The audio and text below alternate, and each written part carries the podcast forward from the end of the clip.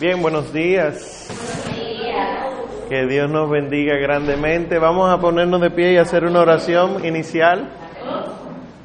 En el nombre del Padre y del Hijo y del Espíritu Santo. Amén. Te damos gracias, Señor, por tu amor y por tu misericordia. Te damos gracias porque hoy, sábado, sábado de cuaresma, sábado en el que recordamos la Santísima Virgen María, pero asociada al dolor de, nuestro Señor Jesucristo, su Hijo, nosotros podemos reunirnos para conocer un poquito más de la Santísima Eucaristía. Bendícenos, que podamos aprender lo necesario para salvarnos y enseñar a otros que tú eres la salvación y que podamos por la intercesión de todos los santos vivir adecuadamente la Semana Mayor, el Santo Triduo y así resucitar con nuestro Señor Jesucristo en el momento de nuestras vidas que más lo necesite. Todo esto lo pedimos por Él que vive y reina por los siglos de los siglos. El Señor nos bendiga, nos guarde de todo mal y nos lleve a la vida eterna. Bien, miren, yo tenemos un material ahí, es sencillo, pero entonces quise reproducírselo para que ustedes tomen sus apuntes y demás. Cogen uno y pásenlo. Sí, para los que toman apuntes. Pues me presento, si hay alguien que no me conoce, tú sabes, hay, hay cuestiones protocolares. Yo soy Omar, Omar Arbaje, médico, bioeticista, seminarista. ¿Cuál es mi estatus? Porque mucha gente me ha visto disfrazado. ¿Cuál es mi estatus de seminarista? Ya quienes dicen, felicidades por tu ordenación, Omar. No, no me he ordenado. Soy acólito. Eso es justamente antes de diácono. El acólito, sí, sí. El acólito es el que de verdad tiene permiso del obispo de ayudar al cura en el altar. Los monaguillos ayudan al padre, pero no en el altar. Quien prepara el altar y demás es el acólito. Pues bueno, eso es la gracia que se me ha concedido. Ese es mi estatus. ¿Cuándo será la fecha diaconal? Es la próxima pregunta. La fecha de ordenación, no sabemos. Eso lo sabe el obispo y a veces ni él, él se entera después. Entonces ya se enterarán. Pues eh, me han solicitado que comparta con ustedes este tema y realmente esto es la totalidad de la fe, pero vamos a tratar de condensarlo para catequistas y, y para que puedan llegar el mensaje adecuadamente. Decidimos empezar con la Santa Eucaristía y el misterio pascual. Para nosotros, los católicos, Eucaristía y misterio pascual es lo mismo. Es lo mismo. Sin embargo, si damos un paso atrás, antes de la institución de la Eucaristía, la Pascua ya existía. La Pascua es de institución judía. Y no solamente institución judía, sino mandato del Señor. Nosotros entonces tenemos al Señor hecho carne entre nosotros, Cristo, que instituye la verdadera y definitiva Pascua. Esa es la teoría, ese es el resumen de la teoría. ¿Cómo nosotros vivimos eso entonces? Pues ustedes saben mejor que yo, se vive a cada instante que se celebra la Santa Misa y ahora en la Semana Mayor, en el Santo Triduo, eso es lo que vemos.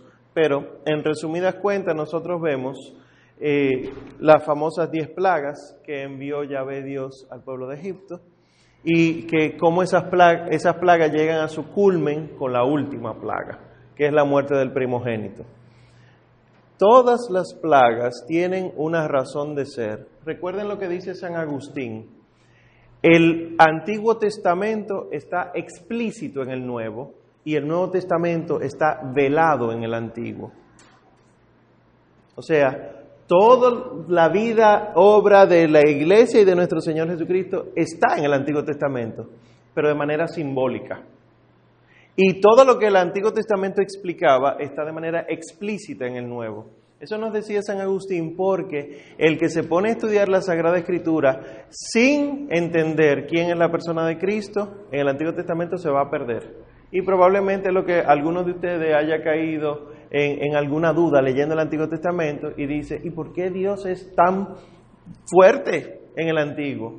Y uno, tratando de salvar la figura de Dios amor, se atreve a decir, no, lo que pasa es que en el Antiguo Testamento había otro Dios. Y eso fue una herejía del siglo III. No, no hay dos dioses. Hay maneras de entender a Dios. Cuando yo era un niño, que mi mamá me pegaba por yo colorear la pared de la casa, mi mamá era lo peor del mundo, porque ella me regaló los colores. ¿Cómo ella me regala los colores y después cuando yo lo uso me pega? Pero cuando yo fui creciendo, que fui entendiendo que las paredes no se, no se rayan, etcétera, mi mamá fue muy buena. Mi mamá me educó adecuadamente. Pues imagínense la fe. Una fe que estaba empezando en el pueblo judío es una fe que trae conflictos. ¿Por qué?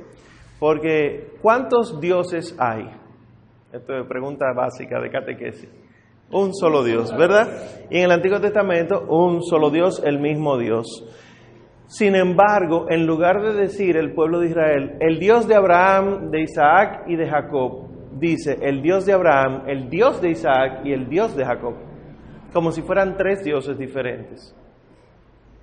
Y en muchas ocasiones uno encuentra en los salmos, por ejemplo, que dice, no hay otro Dios fuera de ti, los otros dioses son elaboración humana, pero dice otros dioses. O sea que el pueblo judío entendía que había otros dioses. Por eso mismo, esos dioses se escribe en minúscula. Sí. Porque el, el, el único Dios, esos dioses son los dioses que nosotros hacemos. Sí, claro, pero esa es la interpretación nuestra cristiana. Porque, por ejemplo, cuando Dios se le revela a Abraham en Mambré, abajo de la encina, son tres personas que llegan y Abraham dice, este es Dios. Nosotros los cristianos entendemos que es Padre, Hijo y Espíritu Santo, pero para un judío es inconcebible que sean tres personas. ¿Y por qué son tres, Omar? Porque tres es el número de la perfección divina. Dios no se iba a aparecer si no era en forma de tres. Para un judío, traten de, de olvidar el cristianismo un momento. Para un judío, porque la perfección es el tres, hasta tal punto que para decir que Dios es santo, Él es santo, santo, santo. Que para nosotros es santísimo.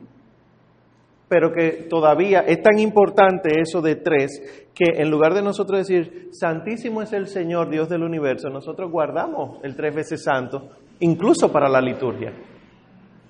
Y el Señor ten piedad, Señor ten piedad, Cristo ten piedad, Señor ten piedad. Qué coincidencia que Cristo sea el del medio, la segunda persona en la Santísima Trinidad. Esto es interesante porque a nosotros nos pone a pensar en algo que va un chin más allá de lo que normalmente pensamos. Aquí, por ejemplo, con las diez plagas, que empiezan a enfermarse los peces, que los sapos, que no sé qué cosa, se muere. En los últimos, la última gran plaga es la muerte del primogénito. Empezando por el primogénito de allá arribota y el primogénito de aquí abajo. Lo curioso es que el primogénito que muere es Cristo también. O sea, que si Cristo iba a morir en el Antiguo Testamento, algún primogénito tenía que morir. Y por eso vemos, por ejemplo, que Abraham va a sacrificar a Isaac. Es que nuestro Señor está en todo eso. Pues entonces dice el texto del Éxodo, Moisés dijo, así dice Yahvé, hacia medianoche pasaré yo a través de Egipto y morirá en el país de Egipto todo primogénito, desde el primogénito de Faraón que se sienta en su trono hasta el primogénito de la esclava encargada de moler, así como todo primer nacido del ganado, y se elevará en todo el país de Egipto un alarido tan grande como nunca lo hubo ni lo habrá. Eh, así como decía Ana Hilda, por ejemplo, dioses está en minúscula.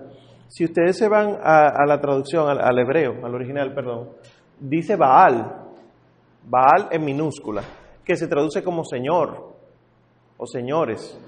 Eh, cuando el Señor Jesús está hablando con la samaritana al lado del pozo, dice, tú has tenido cinco Baales.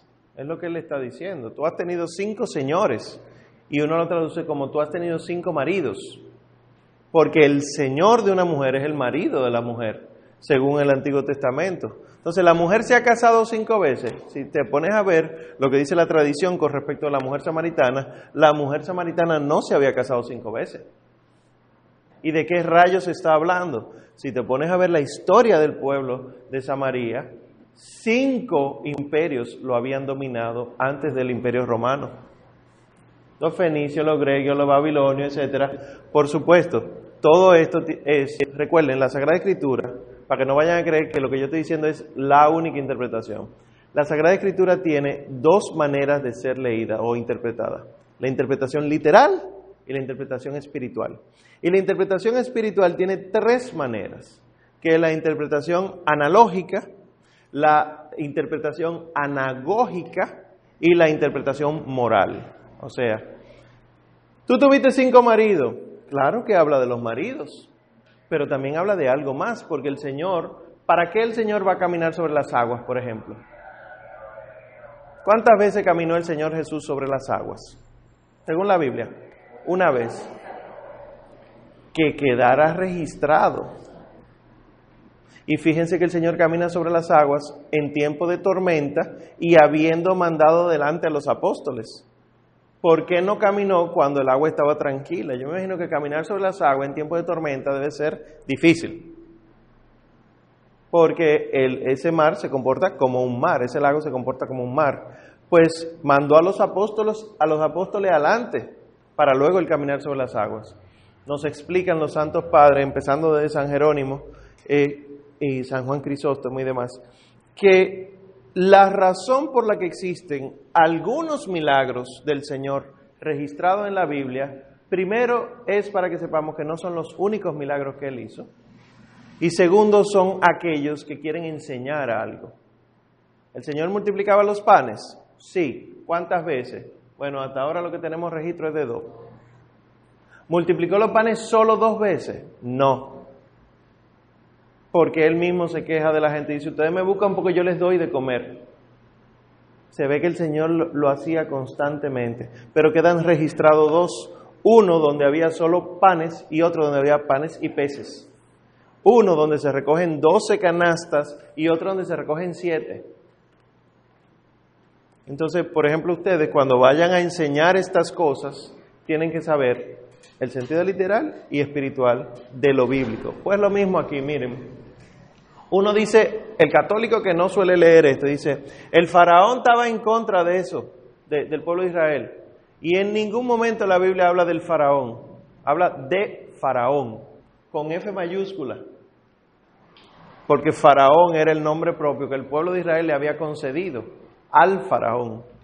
Faraón tenía un nombre, pero el pueblo de Israel, no le decía el nombre del faraón, decía faraón. Igual que aquello de que el Señor dice, no se puede servir a dos señores, a Dios y al dinero. Váyanse a la Biblia y verán dinero con D mayúscula, a propósito de las mayúsculas y minúsculas. D mayúscula, hablando de un demonio en específico, un nombre. Pues aquí el primogénito de Faraón, y vean que mencionan Egipto a cada instante, porque Egipto tiene una carga negativa para el pueblo de Israel. Y cada vez que se menciona Egipto, esa carga negativa pesa sobre ellos. Y aquí solamente en esos tres versículos se menciona tres veces Egipto. Pues sobre la Pascua del Señor, esto yo sé que se lo saben, pero vamos a ir lento por si acaso alguno no, no lo comprende. Miren, la Pascua judía tiene muchos elementos de comida, pero hay dos elementos importantes que son lo que nosotros asumimos como cristianos, que es el pan y el vino.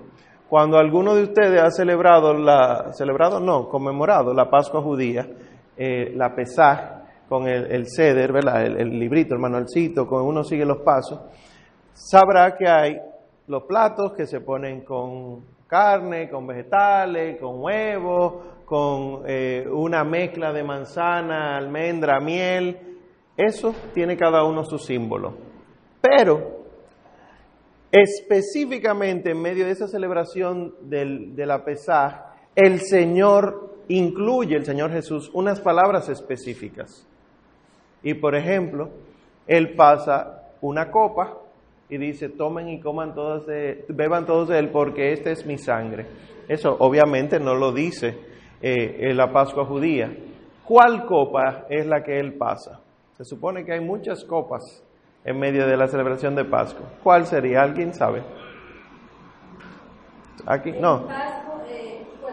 ¿Aquí alguno ha participado en alguna celebración de la Pesaj? Sí.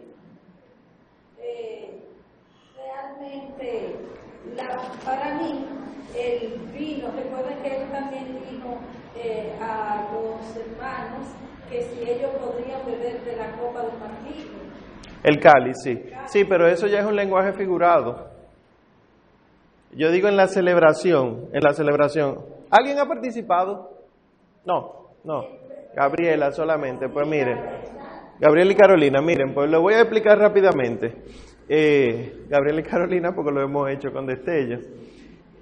que se prepara una cena, pero la cena consiste en pan ácimo. El pan ácimo no crean que es como nosotros solemos comer en la Eucaristía la, la oblea de la hostia. Y se parece un poquito más al pan que usa el del camino, pero es hasta más seco. Es un pan que se fracciona con la, con la mano así, o sea, no ni siquiera hay que alarlo así, porque el que usa el camino es un poquito más húmedo, más denso. Pues imagínense seco que parece casi, casi, ¿sabe qué? No, como un yaniqueque viejo, o sea, que, que se mantiene medio blandito, así, parece cartón a veces. Bueno, pues imagínense eso. Son grandes, enteros. Se ponen esas hogazas de pan y se tapa. Y entonces se ponen vegetales. Se pone apio, se pone cilantro, se pone recaíto. Toda esa cara hermosa que ustedes están poniendo, hierbas amargas, sí. Toda esa cara que ustedes ponen, a propósito, las hierbas amargas, porque las hierbas amargas nos recuerdan lo mal que estábamos en Egipto y tienen que comérsela. Recuerden que se quejaron incluso de, de, lo mal que le iba en el desierto. Le iba tan mal que hubieran preferido quedarse en Egipto comiendo hierba amarga y cebolla, dicen, y ajos. De, o sea, el desierto era peor que Egipto, pues Egipto era malo. Entonces, usted pica cebollita, usted pica un chin de ajo, lo mezcla todo eso y lo sirve como las hierbas. Tiene que hervir huevo. A cada uno le toca comerse un huevo hervido como sinónimo del origen de la vida. Y también tiene que tener carne. La carne se supone que es un cordero, en nuestro país es un poquito difícil encontrar cordero, bueno, pues se permite cualquier carne, hay quienes lo hacen con pollo, pero con el sinónimo del cordero, ¿eh? olvidándose de que es pollo. Ajá.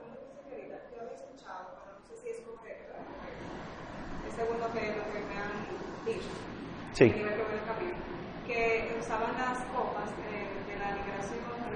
Sí, a eso voy. Ah, no, pues tú estás bien ubicada.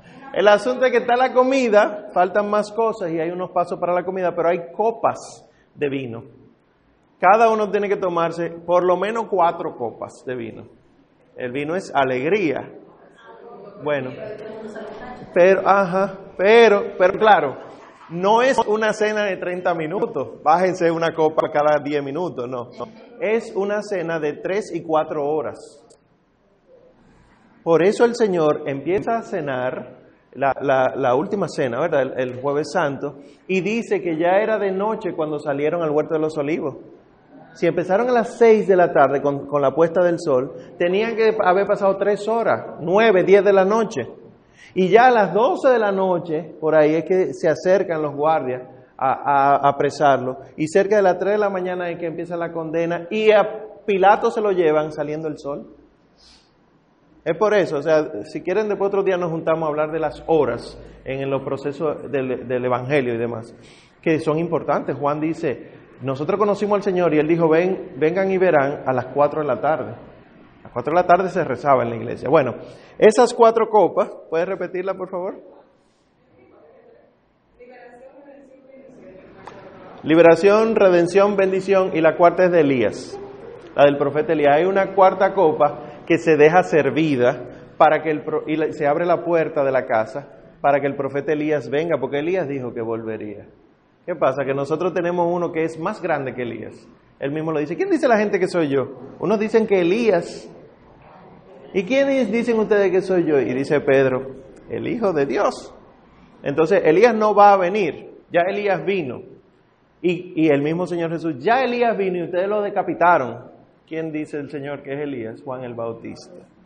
Bueno, ya, aparte del significado espiritual, esas tres copas. Eh, y la de Elías. Las tres y la de Elías. El asunto es que en la, en la copa de la redención es que el, el Señor dice, toman y beban todos de él. Que también es conocida como la copa de la salvación. ¿Qué dice el Salmo? alzaré la copa de la salvación, pero enfrente de mis enemigos. Con tus enemigos tú no celebras la Pascua. Es con tu casa, es con tus amigos. Con tus enemigos no. ¿Quiénes son los enemigos de un judío? El que es no judío. Y el Salmo dice, inconscientemente, pero inspirado por el Espíritu Santo, ¿cómo pagaré al Señor todo el bien que Él me ha hecho? Alzando la copa de la salvación enfrente de mis enemigos. No es que diciéndole en la cara, jaja, yo soy salvo. No, vamos a ser todos salvos en el nombre de Dios y celebramos la Santa Eucaristía. Pues la copa de la redención es donde dice la tradición que el Señor dijo, este es mi sangre. Y el pan se parte en varias ocasiones. Primero se parte un, pan grande y se guarda. Se llama el aficomam. Y después los otros se reparten y se untan y se comen, etc. Pues ese aficomam, entonces, se manda a buscar por el más pequeño de la casa, o los niños, y lo encuentra, se le da un premio al que lo encuentra, y luego ese es repartido entre todos. ¿Por qué? Porque después que estamos hartos, comidos, ya lo seguro pasó, ¿qué pasa si pasamos hambre? El Señor nos tiene guardado el pan. Y es a través de la boca de los niños que será declarado eso. Todo tiene un significado. Y ese pan es repartido y el Señor dice, tomen y coman todos de él. No cada uno de un pan diferente, del mismo pan. Y entonces ahí es que se instituye el cuerpo de Cristo como parte de la Eucaristía. Entonces nosotros eh, eh, humanos hemos sacado lo que la Pascua del huevito, de esconderlo, eso viene de ahí. O sea, yo no hago eso, porque yo entiendo que eso no es... No, nosotros no lo practicamos, es más anglosajón eso. Exactamente, entonces como tú estás explicando eso, yo hablo diciendo, bueno, pues entonces, porque yo nunca he entendido del conejo de Pascua, formalmente sí, que sí. no lo entiendo. Lo de los huevos está tomado de ahí, de la Pascua judía, lo de... Okay. Pero ya tiene otro origen, otro significado. Sí, porque ya no, no, no es práctica nuestra, no, no, para nada. Así hay muchísimas otras cosas, por ejemplo, que el Halloween tiene un origen cristiano. En su origen primero, primero, primerísimo, sí, y no se celebraba. Lo que se hacía era la conmemoración de los difuntos. Que el carnaval es un origen cristiano. En su origen primero, primerísimo, sí, pero no era celebración, era la renuncia a todo lo de la carne, la carnavale, eh, para tú empezar la, la cuaresma. Pero no es que el, el, cristiano ha instituido esas cosas, es que han ido surgiendo a partir de la religiosidad. Sí, la religiosidad se ha ido modificando, etcétera, pero lo que queda es la religión, lo que la iglesia llama la virtud de la religión, que luego entonces pasa a ser purificado, conocido como la liturgia, la sagrada liturgia, el cristianismo como tal. Eh, hay muchísimas cosas de estas que uno pudiera rescatar el lenguaje cristiano, pero hay veces que están tan metidas en lo pagano que si tú rescatas a los cristianos de ahí, ah, va a crear un desorden, no vale la pena. Y de hecho, Eh, todas esas cosas, todos esos elementos traen tanta eh, confusión con las personas y más con los, con los que son cristianos religiosos, que solamente así. Imagínate lo que estamos metidos aquí. Sí, no, imagínense que yo le diga a ustedes, sí, nosotros podemos celebrar el carnaval. No, sí. jamás en la vida jamás en la vida. Nosotros lo que hacemos es renunciar a las cosas de la carne. Eso sí sería una especie de carnavales, pero no el salir por ahí en cuero disfrazado de diablo. No. Pues miren, en la cena de Pascua lo que el Señor decide de todo eso es utilizar el pan y el vino. Según lo que nosotros entendemos y nos dice la iglesia, es según el rito de Melquisedec. Porque Melquisedec ofreció pan y vino en tiempo de Abraham. Los otros sacrificios que hacía el pueblo sacerdotal la, la, casta, la casa de, de Leví, Aarón, era de animales. Que el Señor haya elegido pan y vino no quiere decir que de, dejó de existir el sacrificio animal. ¿Por qué? Porque lo, lo que sacrificaba era el cordero. Entonces, si ustedes se fijan, una cosa primera no es sacrificio. Pan y vino no es sacrificio. Pero lo que se celebra es un sacrificio. Entonces el Señor utiliza dos cuestiones diferentes para hablar de lo mismo, que más adelante lo voy a explicar, porque la cena de Pascua es fundamental para la Eucaristía, pero no es lo único en lo que la Eucaristía se inspira. Hay otras celebraciones litúrgicas judías que son fundamentales para la Eucaristía. Y entonces está el Cordero sin mancha. El Cordero sin mancha era verdadero sacrificio, no en cuanto a que lo matamos, sino que ¿quién va a matar al más bonito de sus corderos? Resulta que yo tengo una oveja parida, hay, varios corderitos, el mejor para el Señor. Y después yo los negocios y mi vida me sustento con los otros. El cordero que está manchado, el cordero que está enfermo, es de quien yo me voy a alimentar. Entonces, ¿qué pasa? Es verdadero sacrificio para la familia. Y eso tiene que suceder anualmente. Fíjense que en esa noche de Pascua en Egipto, ellos tuvieron no solamente que matar al cordero, sino que con la sangre untar las jambas y el dintel de la puerta de la sangre. Y luego entonces cocinarlo y comérselo. Uno se imagina una pintura roja en la puerta, pero los que han visto sangre, sangre de verdad, sangre que brota de uno, no es roja y cuando tú la untas se pone oscuro, bien oscuro. Entonces imagínense tú ponerlo de noche y que entonces en la madrugada iba a pasar el Señor, eso tiene la noche entera, las moscas que atrae, etcétera. No es un, un episodio muy bonito, pero lo que está diciendo el pueblo, entre otras cosas, es, nosotros nos revestimos de la muerte, las moscas van a venir, pero es para que la muerte eterna no nos alcance. La muerte que nos va a alcanzar es la muerte temporal, la muerte de esto que el mismo Señor Jesucristo dice en un momento, no tengan miedo al que puede matar la carne, ténganle miedo al que puede matar el alma y mandarla al infierno. ¿Quién es el único que puede llevar el alma al infierno? Es Dios, no es ni siquiera el diablo. Es porque el Señor no dice ténganle miedo al diablo. El diablo lo único que puede hacer no es daño físico. La única manera en la que el diablo puede hacernos daño en el alma es si nosotros le entregamos nuestra alma. Pero el demonio puede, y perdón por los jovencitos si se escandalizan un chingo, pero es la realidad. El demonio puede agarrarte y estrellarte y tirarte de un edificio y no va a pasar nada, porque Dios no ha querido más de ahí. Esa es la realidad. Tú te preguntas, por ejemplo, el Padre Pío, San Pío de Pietrelcina, ese hombre sufrió muchísimo contra el demonio y ese hombre era un santo porque Dios así lo permitió. ¿A quién le tenemos miedo? Miedo en este sentido, que no es miedo, miedo, sino temor de Dios aquel que si nosotros no nos portamos bien puede abrir la ajena y decir, vete para allá, maldito de mi padre, que es lo que dice Mateo 25, apártense de mí, no quiero ni verlos, malditos de mi padre, pero es porque no nos portamos bien, pues nos revestimos con la sangre de la muerte temporal, pero tendremos así la vida eterna. La, la muerte eterna no nos alcanza. Y este cordero es un cordero al que no se le quebraron los huesos. ¿Por qué? ¿Qué era lo importante cuando tú cocinabas el cordero que no había que quebrarle los huesos? Bueno, no vayan a creer que es asunto de que la médula ósea se le mete. Tenemos un sitio grande donde cocinarlo, no tenemos que machacarlo. No hay que romperle las patas para uno poder ponerlo en una especie de bandeja o en una puya y empezar a cocinarlo. Y es un cordero que puede alimentar la familia entera. Y su carne está entera. Yo pensé que uno de los corderos sin mancha y que no se le quebrantó ningún juicio era haciendo alusión de que a Jesucristo no se le Pero todavía estamos en los judíos. Yo sé, todo eso es así, todo eso es así. O sea, lo que yo estoy diciendo no tiene explicación sin Jesucristo. Pero, olvidándonos del Nuevo Testamento por ahora, la razón por la que hacían eso es lo que le estoy diciendo. Claro, sin mancha, porque él no tuvo pecado, porque es Dios, y no se le quebrantó ningún hueso, porque no le quebraron ningún hueso, sí. Y el pan y el vino, porque él lo instituyó en la, en la última cena. Sí, claro. Claro. Pero que todavía no he hablado de lo que vino. Estoy hablando de lo que había.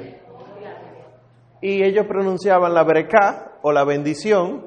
Fíjense que en, el, en los relatos evangélicos, en la institución de la Eucaristía, en Mateo, Marco y Lucas, y en Primera de Corintios, San Pablo, ellos dicen que el Señor Jesús, cuando tomó el pan, lo bendijo, dio gracias y lo partió. Tiene que haber una bendición y una acción de gracias. Y la iglesia lo hace, obviamente. Pero los judíos hacían la acción de gracias cuando cogían el pan y cuando cogían el vino, que no bendecían y daban gracias ni con el cordero, ni con los huevos, ni con las hierbas amargas, ni con, ni con nada más. Solamente con el pan y el vino.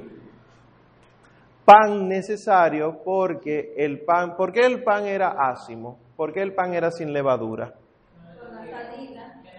El corre, corre, no le dio tiempo para que fermentara. Si tú te comes el pan con levadura sin haber fermentado, tú te enfermas porque la levadura es un hongo.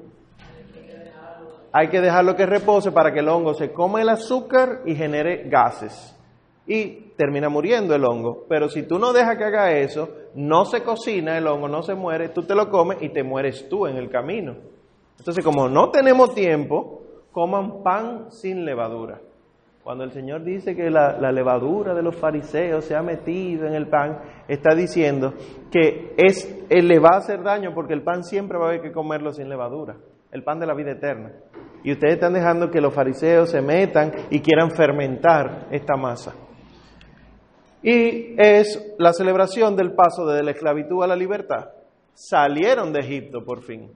Con esa noche fue que Dios le dio el chance de salir corriendo, que ustedes se conocen todo el episodio, terminan cruzando el Mar Rojo, etcétera, pero es de la esclavitud a la libertad. Y por último, Moisés derramó esa misma sangre en un momento, la, de, la del cordero, sobre el pueblo, diciendo, yo hago una alianza con ustedes. Y ahí se derramó esa sangre. Pues eso mismo, que es lo que dice Ana Hilda, bueno, enseñaré a los primogénitos, es lo que nosotros vemos en la Santa Eucaristía. Este es el paralelismo. El Señor usó pan y tomó vino. Nuestro Señor Jesucristo, obviamente, es el Cordero al que no le quebraron los huesos. Me detengo aquí en el Cordero. El Cordero es eh, la oveja, pero ¿qué tiene, ¿qué tiene de características? Perdón, de características. ¿Cómo viven las ovejas? Las ovejas no viven solas, viven juntas y hay que pasearlas, hay que llevarlas a comer, incluso son mansas. Cuando una oveja se ve sola, empieza a gritar, a, se pone nerviosa, se evacua encima, porque está hecha para vivir en comunidad. No así las cabras o aquí en Latinoamérica los chivos. Nosotros tenemos una frase, tú andas como chivo sin ley, porque los chivos andan así. Al chivo tú lo metes aquí, tú levantas una verja y el chivo busca la manera de salir y sigue capaz. Y hay que estar arreglando siempre la madera. ¿Dónde está el chivo? Encaramado allá, gaviao. No sabe vivir en comunidad. Pues miren que el Señor dice, vengan a los, a, a los corderos, benditos de mi Padre, apártense de mí, malditos de mi Padre. Está el sentido comunitario en las ovejas que las cabras no tienen. ¿Cómo es representado Satanás por los satánicos? Como una cabra y un macho cabrío no una hembra. O sea, es un macho cabrío que además de más solo que cualquiera, es violento. ¿Cómo es representado nuestro Señor Jesucristo? Como un cordero. O sea, una oveja macho, que es mansa, que en el Apocalipsis la representan con sus cuernos, que sí que es media fea en el Apocalipsis, porque tiene diez ojos, tiene siete cuernos, no sé qué cosa, pero es un lenguaje simbólico pero es un cordero y además este cordero, según lo que hacía el pueblo de Israel, era sobre el que se depositaban todos los pecados del pueblo. Cuando Juan el Bautista dice, este es el cordero de Dios que quita el pecado, o ese es el cordero de Dios que el Padre lo dice en la misa, hablando de nuestro Señor Jesucristo, está diciendo no que quite el pecado y punto, sino que Él va a llevar todos los pecados para que nuestros pecados estén sobre Él y Él los mate a los pecados. Entonces Él es el que carga el pecado del mundo. Y dice San Pablo en un momento que es rarísimo, como Él lo dice, que Dios hizo de su Hijo pecado. Decimos que es rarísimo porque en ningún momento se habla que nuestro Señor Jesucristo es pecador ni que es pecado jamás en la vida. Pero Pablo en esa sola ocasión dice que sí, que Jesús fue hecho pecado, queriendo decir que Él iba a pagar las consecuencias del pecado que iba a llevar no eran suyos, pero los llevaba. Y eh, no le quebraron los huesos, como dicen los santos evangelios, para que se cumpliera la profecía. Y pronunció la bendición en esa noche de la última cena, donde nosotros con la celebración de la Eucaristía pasamos de la esclavitud a la libertad. ¿La esclavitud de qué? Del pecado. Y lo opuesto al pecado, ¿qué es? La gracia. La gracia. El fruto del pecado, la muerte. El fruto de la gracia, la vida eterna o la vida. Pues pasamos del pecado, la vida de pecado, a la vida de gracia. Eso es lo que nos hace. Y por eso es que el sacramento de la Eucaristía nos transmite la gracia santificante, nos hace ser santos más fácilmente. El Señor también derramó su sangre como alianza nueva y eterna. Es lo único que Él dice que es alianza nueva y eterna. tomen y coman el pan, su cuerpo. Este es mi cuerpo que será entregado por ustedes. No dice alianza. Pero cuando reparte su sangre, dice sangre de la alianza nueva y eterna, haciendo referencia a esta alianza, a la alianza que hiciera Moisés. Jesús es Moisés otra vez, pero más que Moisés. Queriendo decir, si Moisés les dio la ley, Moisés es el legislador, el que da la ley, Jesús es más que legislador porque Él es la ley. Y cuando Él, la ley, se entrega a los corazones, los corazones cumplen la ley.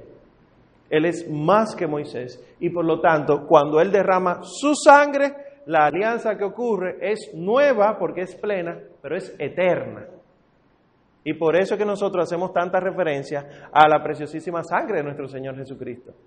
Porque esa sangre no es un símbolo, es verdaderamente sangre de la alianza nueva y eterna. Y como les dije al principio, si el, el Yahvé Dios hiere a los primogénitos de Egipto, Yahvé Dios tiene que herir al primogénito, obligatoriamente. Y esto nos abre los ojos, por lo menos a mí me abre un chin los ojos, porque era necesario que el Señor Jesús muriera. Era necesario. ¿Podía el Señor salvarnos de otra manera? Podía, pero entonces todo lo que Él mismo se encargó de revelar en el Antiguo Testamento hubiera sido una contradicción. No hubiera sido necesario. Y Dios no se contradice. Que fue Él mismo que la reveló. ¿Para qué Él se va a revelar como ley si no va a haber una ley nueva? Un mandamiento nuevo, nuevo le mando yo. Mandamiento, lo die, uno, que si tú revisas no es nuevo en cuanto a que el 11, mandamiento número 11, no, no es nuevo en eso, es nuevo en la manera en la que se expresa, pero es el mismo mandamiento de siempre. Señor, ¿cuáles son los mandamientos? Amar a Dios y amar al prójimo. Todo se resume en amor. Entonces, lo novedoso de ese mandamiento es que él dice, ámense los unos a los otros como yo les he amado.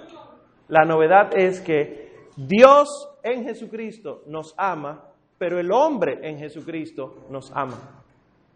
Y por lo tanto, cuando tú amas al prójimo como Cristo nos amó, tú estás amando a Dios y amando al ser humano. Esa es la novedad. Pues nosotros teníamos que herir al primogénito obligatoriamente, un primogénito cordero. Y aquí entonces vemos que en el Señor se cumple los conceptos de primogénito, que por ejemplo, eso es del, capítulo 13 del Génesis, el concepto de la sangre de la alianza, que es del Éxodo, la esclavitud, que es del Éxodo, la bendición, que es del Levítico, en el Señor Jesús se está cumpliendo el Pentateuco. ¿Cómo le llaman los judíos al Pentateuco? ¿Alguien sabe? La Torá. ¿Y qué es la Torah para un judío? Esa es la palabra de Dios.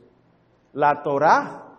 Ellos tienen oraciones con respecto de la Torah. La Torah y dicen, bendito sea Yahvé que nos regaló la Torah.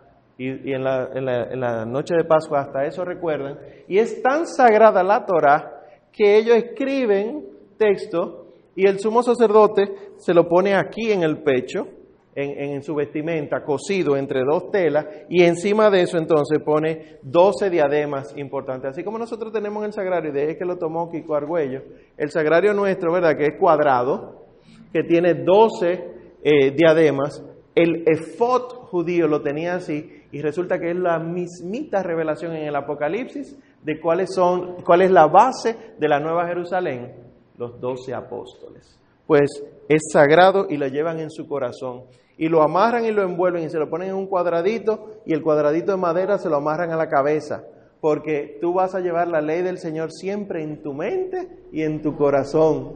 Y el Señor guardará tu entrada y tu salida. El, rollito lo guardan, lo ponen en una maderita y lo ponen en el dintel de la puerta o, o en una jamba.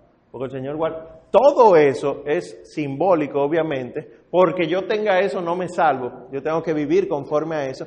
Pero es judío. Lo que el Señor Jesucristo ha hecho es decirnos, todas esas actividades son para el corazón del hombre. Y Él se encarga con su muerte de rasgar el velo, el velo del templo en dos. ¿Qué significa eso? Lo santo no está ahí. Lo santo está en el ser humano que busca de Dios.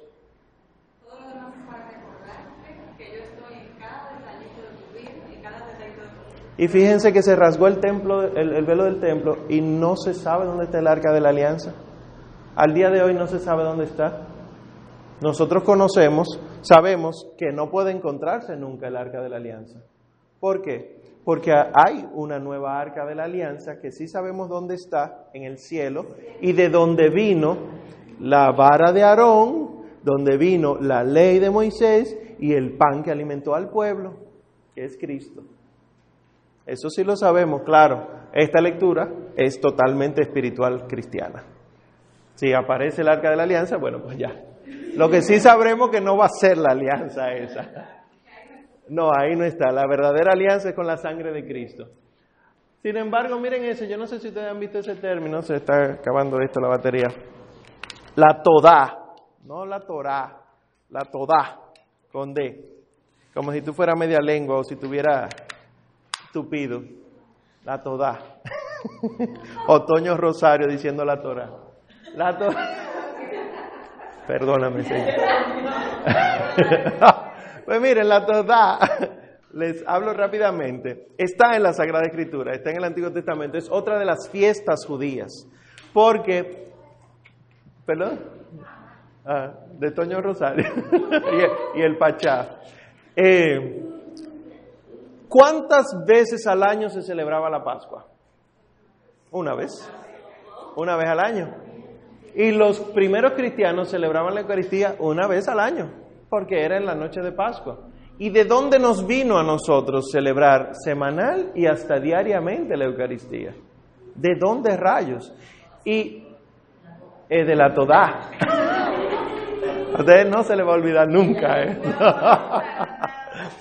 La Todá es una celebración que hacían los judíos diariamente y que alcanzaba su culmen semanalmente, así como nosotros celebramos la Eucaristía. ¿Qué significa Todá? Lo mismo que significa Eucaristía, acción de gracias. Es lo mismito. La Todá tiene un sentido sacrificial, pero también tiene un sentido comunitario como sacrificial. ¿Qué era lo que ellos hacían en la Torah antes de empezar a hablar del sacrificio? Ellos tomaban pan y vino, se lo presentaban a Dios y se lo comían. Que sería la parte vulgar de lo que hacemos nosotros, ¿verdad? Lo de nosotros sí es cuerpo y sangre. Ellos lo hacían como símbolo. Pero era pan y vino y se lo comían. Pues en ese sentido, la parte sacrificial, ellos tenían. Sí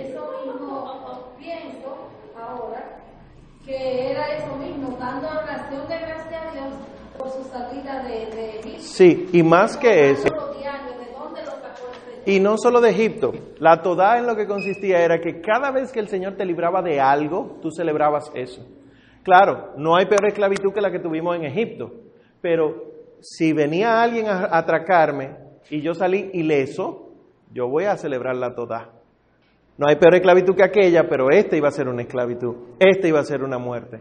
¿Qué es lo que hace el cristiano? Es una acción de gracias. Pues la Eucaristía obtiene su nombre no de la toda, pero sí es lo, lo que los griegos le pusieron el nombre a lo que nosotros hacíamos. Porque al final la celebración de la misa era dando gracias a Dios porque Él quiso liberarnos de la muerte para devolvernos a la vida. Por eso se llama acción de gracia. ¿Y por qué fueron los griegos que le pusieron el nombre a la Eucaristía? ¿Alguien sabe? ¿Por qué los griegos? ¿Por qué no se le puso en hebreo? ¿O por qué no se lo puso Roma?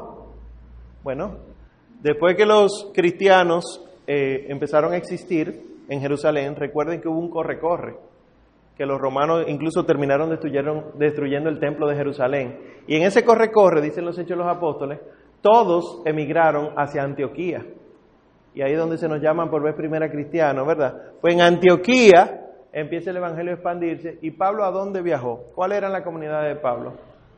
¿Eran griega todita? Corinto, Galacia, Éfeso, y todas las que no aparecen en cartas, pero que sí aparecen en los Hechos de los Apóstoles, que el Ponto, que Capadocia, que Iturea, que Eritrea, etcétera. Todo eso era griego. Pues el cristianismo es, en ese sentido, griego. Y por eso nosotros tenemos el nombre de Jesús griego. Jesús es la versión griega. ¿De qué nombre? No. No. La versión griega de Yehoshua, que se traduce como Josué, Josué. El nombre de Jesús eh, es Yeshua, Yehoshua, Yeshua, que sería Josué, pero como fue el cristianismo griego que lo acogió, se llama Jesús. Es lo mismo, para que no entren en crisis, no sea aquí. Jesucito. Yo tengo un amigo que se llama David y que le puso a su hijo Yeshua. Y entonces el niño es Yeshua Bar David, es su hijo de David. bueno, pues, es sacrificio, es sacrificio porque está en función de lo creado. ¿Cómo así? ¿Cuál es la diferencia entre lo sacrificial y lo comunitario? Porque miren qué pasa. Eh, la Eucaristía siempre ha sido celebración comunitaria y celebración de un sacrificio. Hubo una época en la iglesia donde se asentó más lo sacrificial, sobre todo en la Edad Media, y se olvidó lo comunitario. Y hubo una época en la iglesia que incluso la misa se podía celebrar el cura solo. Eso, eso, eso perdió el sentido. No, por el sentido sacrificial. O sea, vean acá, si es sacrificio y el mundo vive del sacrificio de Cristo, lo que tenemos que hacer es celebrar el sacrificio. Y si hay 10 curas, ¿cómo va a ser que vamos a celebrar una misa? Y la, la concelebración no existía antes del Vaticano II. Que había un padre y todos los otros alrededor de él haciendo la oración consagratoria, no existía antes del Vaticano II. Había un solo cura, y si otro cura iba a ayudar, ese hacía las veces de diácono, no de cura. Y si había otro cura, subdiácono y acólito, etcétera, y los padres todavía pasa en Roma con el obispo de Roma. El Papa celebra la Eucaristía y todos los obispos que están con él no están con el Papa consagrando. Hay obispos que se visten de diácono, hay obispos que se visten de presbítero y son obispos, porque se quiere todavía preservar eso. ¿Qué pasa? Que como respuesta a eso, que no es totalmente correcto, surgió con el Vaticano II un movimiento grandísimo de devolver lo comunitario y se ha olvidado lo sacrificial. Ahora mismo estamos en una época de volver al punto medio, pero hacía cinco años la gente entendía, y todavía lo entiende, que la misa es una fiesta comunitaria, punto. Y no, no nos recordamos que es Cristo muriendo. Fíjense, ¿qué piensa cada uno de ustedes? No me diga. ¿Qué piensa cada uno de ustedes que es la misa?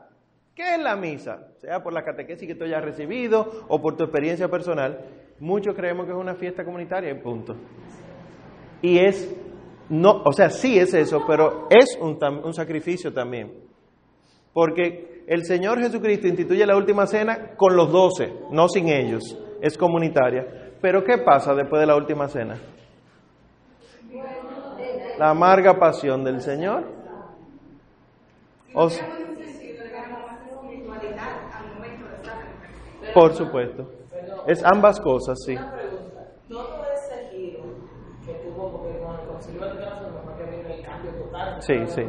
No fue por, por lo mismo que estaba pasando. Sí, como respuesta. Sí, porque por ejemplo el sentido sacrificial único empezó como respuesta a Martín Lutero.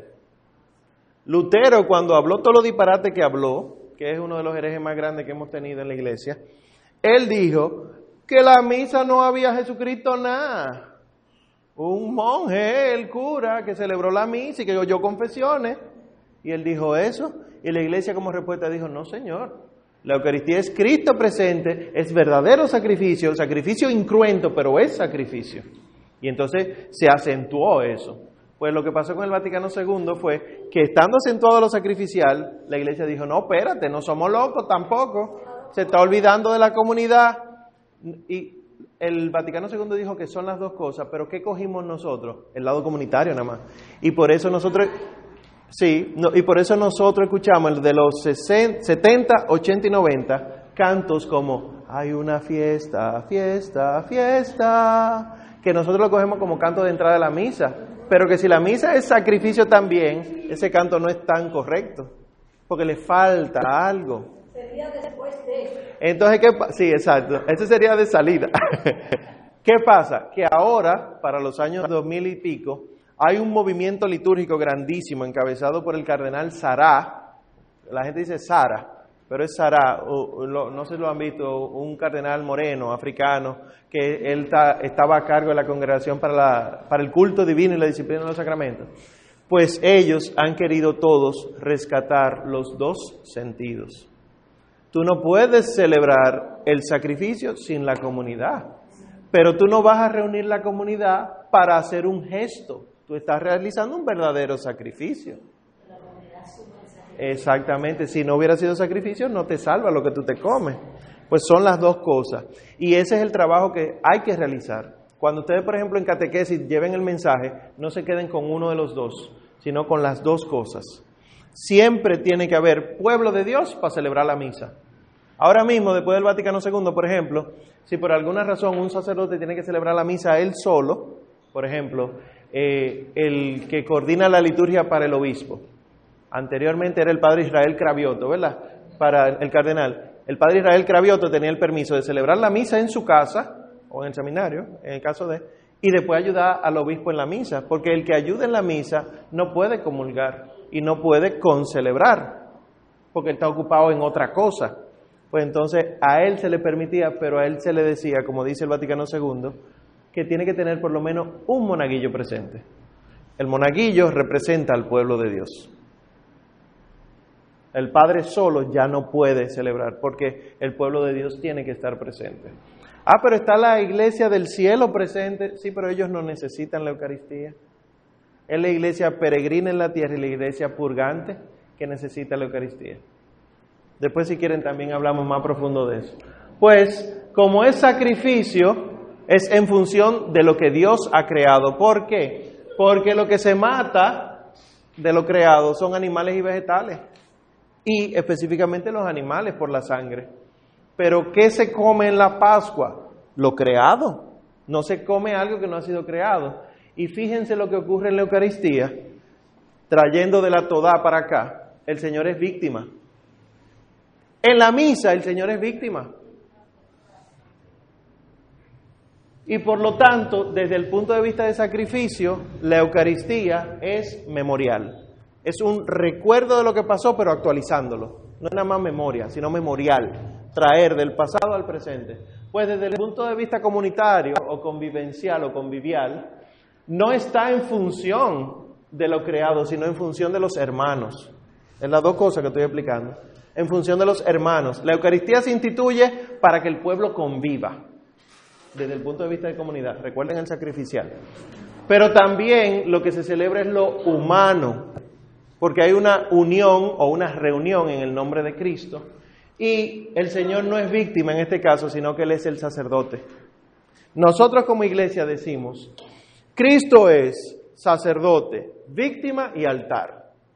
Pues, ¿cuándo Cristo es víctima? Cuando uno lo ve desde el punto de vista de sacrificio. ¿Cuándo Cristo es sacerdote? Cuando tú lo ves en el punto de vista comunitario. Que también el sacerdote se encarga de sacrificar una víctima. Y desde el punto de vista comunitario es más que memorial, acción de gracias. ¿Entienden estos dos puntos? ¿Tienen alguna duda? Veo algunas caras. ¿eh? Tienen que ir de la mano, pero se entienden las dos cosas distintas. Perfecto. Pues seguimos entonces. El mejor ejemplo de toda es el Salmo 22. ¿Saben cuál es el Salmo 22? o 21 entre paréntesis 22, que dice, Dios mío, Dios mío, ¿por qué me has abandonado? ¿Por qué has permitido que mis enemigos se rían de mí? Es lo que Cristo grita desde la cruz. El Señor está empezando, inaugurando la acción de gracias. Si el Señor en la última cena instituye los signos y los gestos, en la cruz instituye las palabras de la Eucaristía. Entonces, si la última cena es gesto de la Eucaristía y, lo que él dice en la cruz son las palabras, todo lo que hay en medio es la vivencia de la Eucaristía. ¿Qué es lo que hay en medio? Su pasión y su muerte.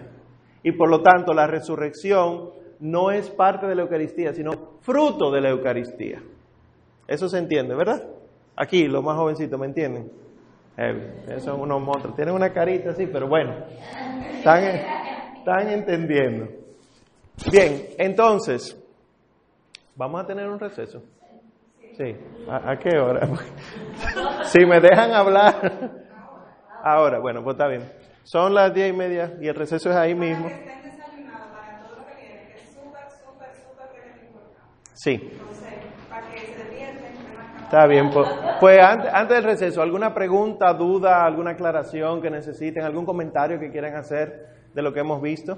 Yo estuve leyendo que en el momento de la, que se hace la, la Eucaristía, cuando el sacerdote divide lo que es pan y lo que es vino, eso simboliza como que es la muerte de Jesús, o sea, que está separado el cuerpo y la sangre, Puede ser, puede ser. Eh, ya después de la consagración, tú dices. Puede ser, eso puede ser una lectura espiritual de la liturgia, pero va, va más allá, no es solamente ahí. Fíjense que, por ejemplo, el cáliz es lo único que se tapa en la misa. El Padre no tapa el pan, el cáliz sí es tapado. Eso tiene un significado con respecto a la muerte del Señor. Y también, por ejemplo, antes de Él presentar el Cordero, Él toma una fracción del cuerpo y lo deja caer dentro de la sangre, haciendo una oración. Eso también tiene un significado de la muerte. Pero sí, está interesante. No había escuchado eso. ¿Cómo? ¿Por qué se tapa el cáliz? El cáliz se tapa por dos razones, una práctica y otra simbólica. La práctica es para los bichos, no solo las moscas. Sí, porque el vino atrae bichos. Y si un bicho cae ahí y muere, uno no puede, está prohibido sacarlo. Porque es sangre preciosísima. Y si de alguna manera tú lo sacas, el bicho tiene la sangre preciosísima. Y no, y entonces, entonces, usted lo tapa antes de que eso pase. Sí, no, cuando la sangre de Cristo se derrama, aunque sea una gota, hay que recogerla con un purificador y por eso es que la iglesia pide que los templos sean lo más digno posible, que el piso no sea de cemento o de madera o poroso. Porque si la sangre de Cristo se mete en los poros, ¿sabe lo que manda la iglesia? Recortar ese pedazo y enterrarlo envuelto en un paño. Entonces tú tienes un hoyo en el templo ahora. en la alfombra, sobre todo en la alfombra. Pues el sentido práctico es de los bichos, porque si el bicho cae en el cuerpo de Cristo, pues tú lo quitas y ya, ¿verdad? Y, y la hostia tú la dejas eh, a que se diluya en agua. Pero el sentido espiritual es que solamente hay dos cosas en este universo que nos conceden la vida, que es la sangre de Cristo, y por eso es un misterio sagrado. El Señor es el que dice que la sangre, miren que la sangre es la alianza, no el cuerpo. La sangre es lo que nos da la vida y por eso se tapa. Y lo otro que nos da la vida y por eso se tapaba es la mujer. La mujer se tapaba, usaba mantilla y es porque ella nos da la vida. Y por eso solo esas dos cosas en la Eucaristía se tapaban. Y aquí se está rescatando. Aquí en Jesús Maestro vienen dos señoras usando mantilla.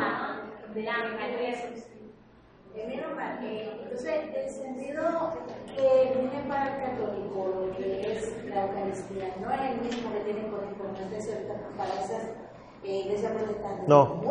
No, jamás. Solamente nosotros tenemos dos iglesias hermanas que sí celebran la Eucaristía en el sentido de nosotros, los ortodoxos y los anglicanos. Pero hubo otros que se fueron dividiendo, de nosotros también, pero que empezaron a cambiarle el sentido. Por ejemplo, nosotros conocemos la transustanciación, ¿verdad? Que lo que parece pan no es pan porque es cuerpo ya. Pues los luteranos, ellos celebran la consustanciación. ¿Qué es eso? Que sí está el cuerpo, pero también está el pan. Y que por lo tanto tú todo lo puedes masticar, tú lo puedes partir, se cae la partícula y la partícula que queda en el piso ya no es Cristo. Exacto. Y hay otros que dicen que no, que no es ni trans ni con, sino que es simbólico. Y ya esas se alejaron totalmente de la presencia de Cristo en la Eucaristía. Y ahí están todas esas denominaciones cristianas que una vez a la semana o al mes recuerdan la Santa Cena del Señor. Así es que ellos dicen, vamos a tener el recuerdo de la Santa Cena. Y te ponen un pedacito de pan y un vasito de jugo de uva, porque no beben alcohol. Ya tú puedes ver. Sí. Pedacito de, Del cuerpo. del cuerpo. En la sangre. Y, otra cosa, que hay un- algunos sacerdotes que dicen que nosotros no debemos masticar. Bueno, sí. Lo último respondo. La iglesia no dice nada. Porque la, el cuerpo de Cristo como hostia, como oblea, la- no es generalizado en la iglesia. El rito romano lo tiene. Pero, por ejemplo, en las iglesias orientales, y de ahí es que Kiko Argüello toma mucha de la teología que tiene el camino neocatecumenal, las iglesias orientales, que son católicas todavía, eh, preparan ellos mismos su pan, las monjas en los monasterios, en unas, como unos sartenes parecen, y se parece mucho al que usa el camino. Entonces, ese hay que masticarlo. Oye, tú te pones a esperar que se diluya.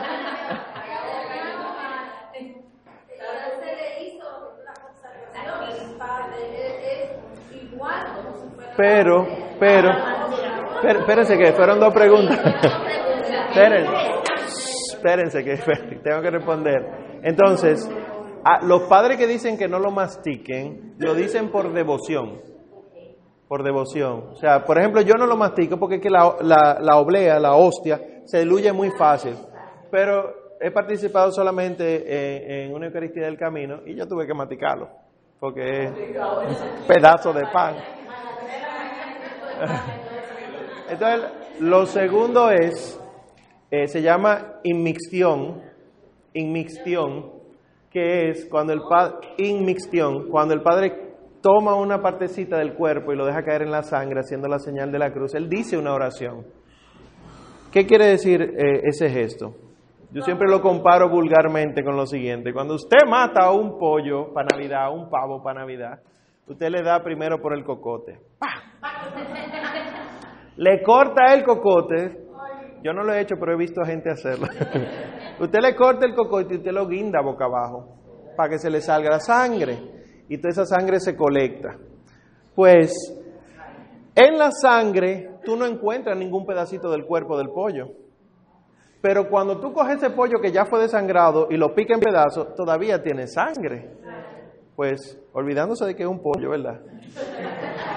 Es el divino Cordero Inmaculado, nuestro Señor Jesucristo. Todo el que comulga el cuerpo solo está comulgando cuerpo y sangre. Pero el que comulga sangre solamente comulgará sangre, a menos que el Padre deje caer un- una partícula del cuerpo dentro de la sangre. Entonces, el cuerpo y la sangre unidos en este cáliz, dice más o menos así la oración que el Padre hace, sea para nosotros motivo de salvación.